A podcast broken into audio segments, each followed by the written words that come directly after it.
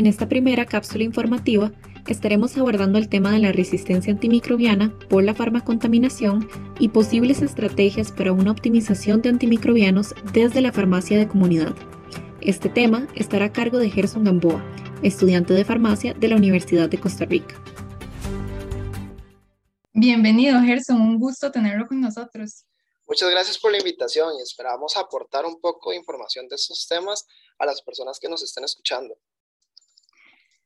Bueno, inicialmente para ponernos en contexto, ¿a qué hace referencia cuando se habla de resistencia a antimicrobianos? Ok, bueno, partiendo de la definición de la Organización Panamericana de Salud, eso tiene que ver con el peligro en que nos ponemos respecto a la eficacia y a la prevención y a los tratamientos a las distintas infecciones. Esto tiene como resultado eh, medicamentos que llegan a ser ineficientes para infecciones. Y el problema es que esto está generando microorganismos resistentes o como algunos otros microorganismos que están eh, surgiendo que ya se conocen como ultra resistentes. Bueno, en muchas ocasiones hemos escuchado hablar sobre la resistencia, pero ¿por qué es que nos debe preocupar tanto? Ok, al crear resistencia a lo que es los antimicrobianos, las enfermedades infecciosas comunes eh, se van a convertir en una amenaza o se están convirtiendo en una amenaza para los distintos pacientes. Además, procedimientos, no sé, eh, llámese trasplante de órganos, eh, se convierte en un riesgo también. Y bueno, como un llamado que nos hace lo que es la Organización Mundial de la Salud, es que la resistencia a estos medicamentos supone una amenaza para la salud pública mundial y de verdad se necesitan medidas y de una colaboración en conjunto con todos los sectores. Claro, es un tema muy importante. Y centrándonos un poco más en el tema que nos tiene acá, ¿cómo es que por un mal desecho de medicamentos o antibióticos puede generar resistencia? Ok, bueno, con esta parte eh, podemos dividir el ciclo de vida de los medicamentos en algunas etapas. Entre ellas podemos incluir lo que es la producción, el consumo y el manejo de los residuos. Y cada una de estas etapas son potenciales vías de entrada de los distintos medicamentos al medio ambiente, o en este caso en particular de los antimicrobianos. En esto vemos tales como aguas residuales de, de, industrias y hospitales. Además, no todo el peso, ¿verdad?, cae encima de los medicamentos para uso humano también los desechos en granjas animales, por ejemplo, el uso eh, en la acuicultura, son fuentes importantes de genes de resistencia a los antibióticos y la contaminación por el medio ambiente, ¿verdad?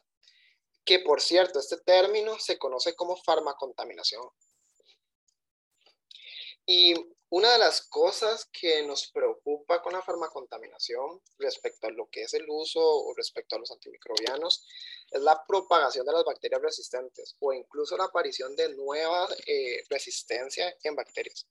Entonces, por este tipo de cosas es que se trabaja de forma grupal y ojalá con ética tanto desde la optimización y la prescripción de los medicamentos. Desde este punto de vista, lo que se hace mención es al conocimiento, o sea, para realizar una prescripción adecuada y la debida actualización.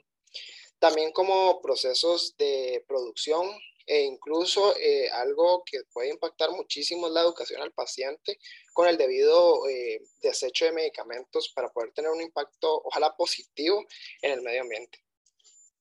Y otras cosas es que, de hecho, se han hecho eh, estudios aquí en Costa Rica, tanto en muestras de aguas residuales como aguas frescas. Tal es el caso de una investigación donde se recolectaron muestras de agua de una quebrada que estaba cerca a un hospital clase A en San José, donde se aislaron muestras eh, de, de, estas aguas y se encontró resistencia para algunos antibióticos, como lo que era la moxi y la ampicilina.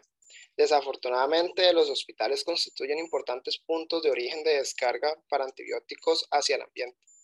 Y uno de los temas que actualmente está preocupando muchísimo es que algunas compañías farmacéuticas han perdido el interés en lo que es la investigación y el desarrollo de antibióticos. Entonces, de tal manera, nos vamos quedando poco a poco sin opciones de tratamiento para lo que son las infecciones.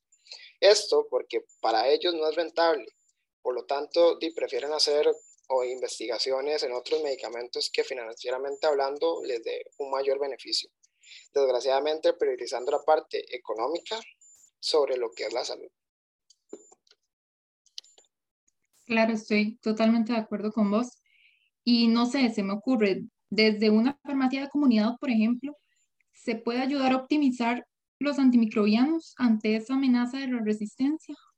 Ok, para esto vamos a empezar desde lo básico, que es cómo despachar estos medicamentos de acuerdo a la normativa, es decir, con su debida receta. Eh, además, en ocasiones pueden llegar a las farmacias de comunidad recetas que no estén muy acorde a la sintomatología o exámenes clínicos del paciente. Por lo tanto, priorizando la salud del paciente y desde la ética del farmacéutico, es necesario realizar una intervención. ¿Y una intervención cómo? Me podrás preguntar. Pues de una em, forma adecuada, ¿verdad? Y con respecto, y con respeto, perdón, hablar con el médico prescriptor y generar retroalimentación entre ambos para lograr una adecuada terapia al paciente o para el paciente. De esta forma, el papel del farmacéutico de comunidad es esencial para la resistencia a los antimicrobianos desde las farmacias de comunidad.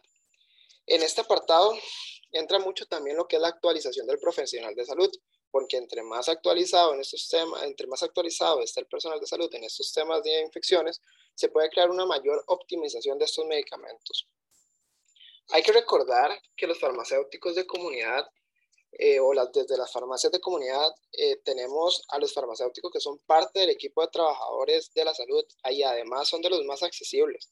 Por lo tanto, la educación que se le puede brindar al paciente respecto al uso de antimicrobianos es esencial desde este punto, recordando siempre que la dispensación de medicamentos debe ser de forma racional y consciente entre estas indicaciones que se le puede dar al paciente, podemos incluir el tema de la automedicación, por ejemplo. Si a algún familiar le quedó algún antibiótico porque no completó su tratamiento eh, y él tiene síntomas eh, parecidos, no es que vaya a usar este antibiótico, este medicamento, sino una valoración médica. Y bueno, como digo, ¿verdad? Esto no es únicamente para antibióticos, también se extrapola para el resto de medicamentos. También eh, es importante la valoración médica siempre porque puede haber interacciones entre medicamentos. Si el paciente tiene algunas enfermedades o alguna complicación, se puede generar si se toma medicamentos sin una valoración médica adecuada. Por lo tanto, y a modo como de síntesis, en la farmacia de comunidad se necesita que el farmacéutico se involucre activamente en estos, en estos temas, verificando que las recetas que llegan a la farmacia tengan una prescripción adecuada. Para esto, la ética del profesional de salud es necesaria que vea como un deber lo que es la actualización constante. Así que si, como si llega una receta y se verifica que no es la más adecuada para el paciente, tener la obligación de intervenir y hablar con el médico para lograr una optimización antimicrobiana. Y un punto muy importante es la educación al paciente. En este tema, el paciente que llega a una farmacia pueda ver la relevancia de este tema. Entonces, se puede hacer mediante folletos ilustrativos para que las personas que visiten la farmacia se lleven esto a su casa y ojalá lograr una concientización en el tema antimicrobianos. Excelente, claro, es un tema sumamente importante. Gerson, muchísimas gracias por tu intervención. Esperamos que pronto estés por acá hablando de otro tema. Hasta pronto. Muchísimas gracias a ustedes por la invitación.